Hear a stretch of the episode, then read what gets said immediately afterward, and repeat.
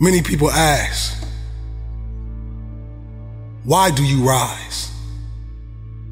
And I tell them, this is why I rise.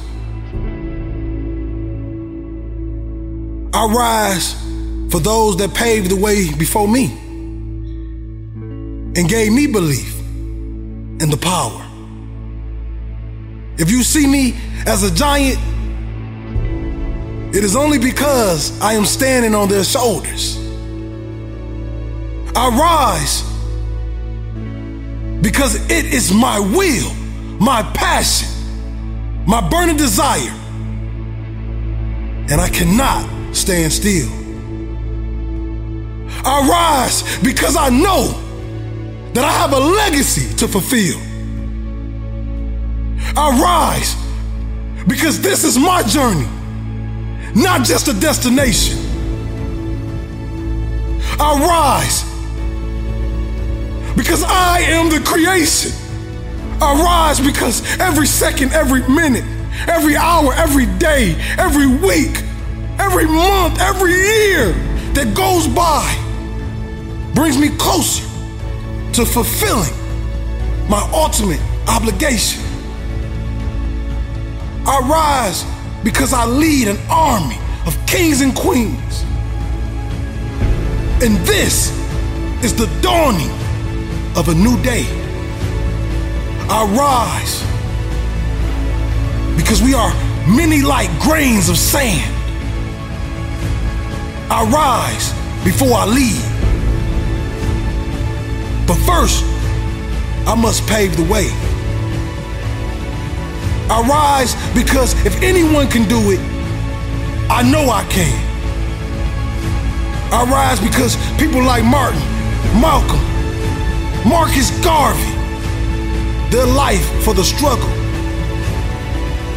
I rise because people like Rosa, Oprah, Harriet, and Coretta stood tall in the face of adversity.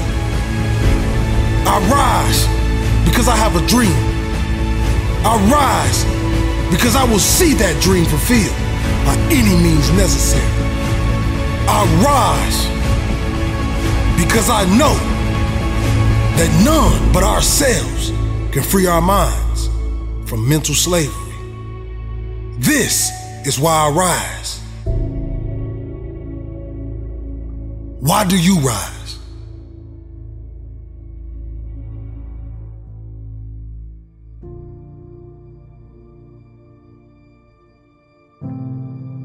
How bad do you really want it?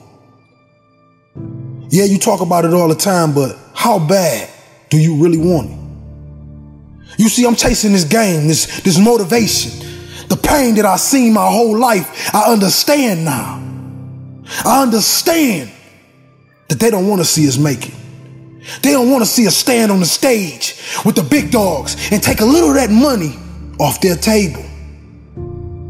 You see, now they call the millennials disrespectful, but that's not true. We cried out and we cried out for help, but you never came. We cried out and we cried out, but you never wiped the tears off our eyes. We wanted to be just like you, but we grew up and we realized that our idols was just that. They're not teachers. They're not the water that spreads on the flowers and help us grow. They're blood suckers. They watch us and they look at us like we're dumb, young, and we'll never be anything. But I'm here to tell you that changes. That changes. And that idol become rivals. I bled for this. Buried my mother for this. Put my heart and soul into this. I know the feeling. No, this is not that fake lion, tigers, and bears motivation. This that growing up in the slums. Watching your mom nod on the couch as you go to school. We want more. We want more out of this life. And if you're not willing to give that to us, we're going to take it. Because a man is not a man by his age. A man is a man by his experiences, what he goes through, what he fights through. That's what makes a warrior. That's what makes the greatest of all time. I won't end my life in a bottomless pit. I'm gonna rise and I'm gonna show the world that greatness is obtained by the man that never stopped pushing.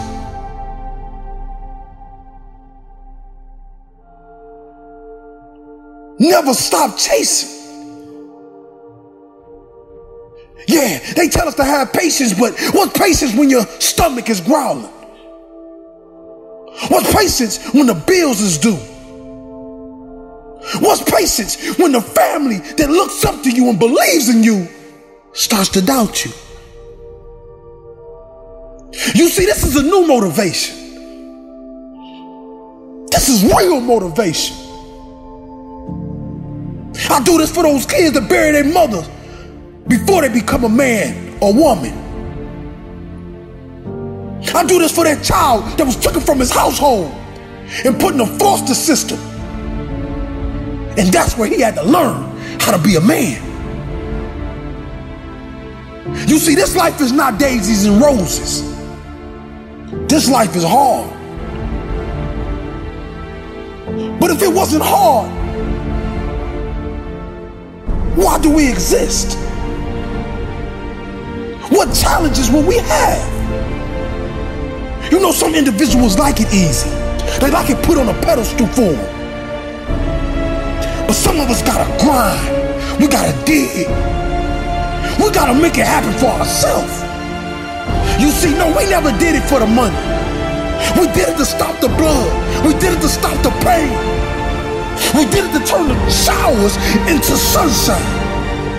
We won't stop until our family no longer struggles.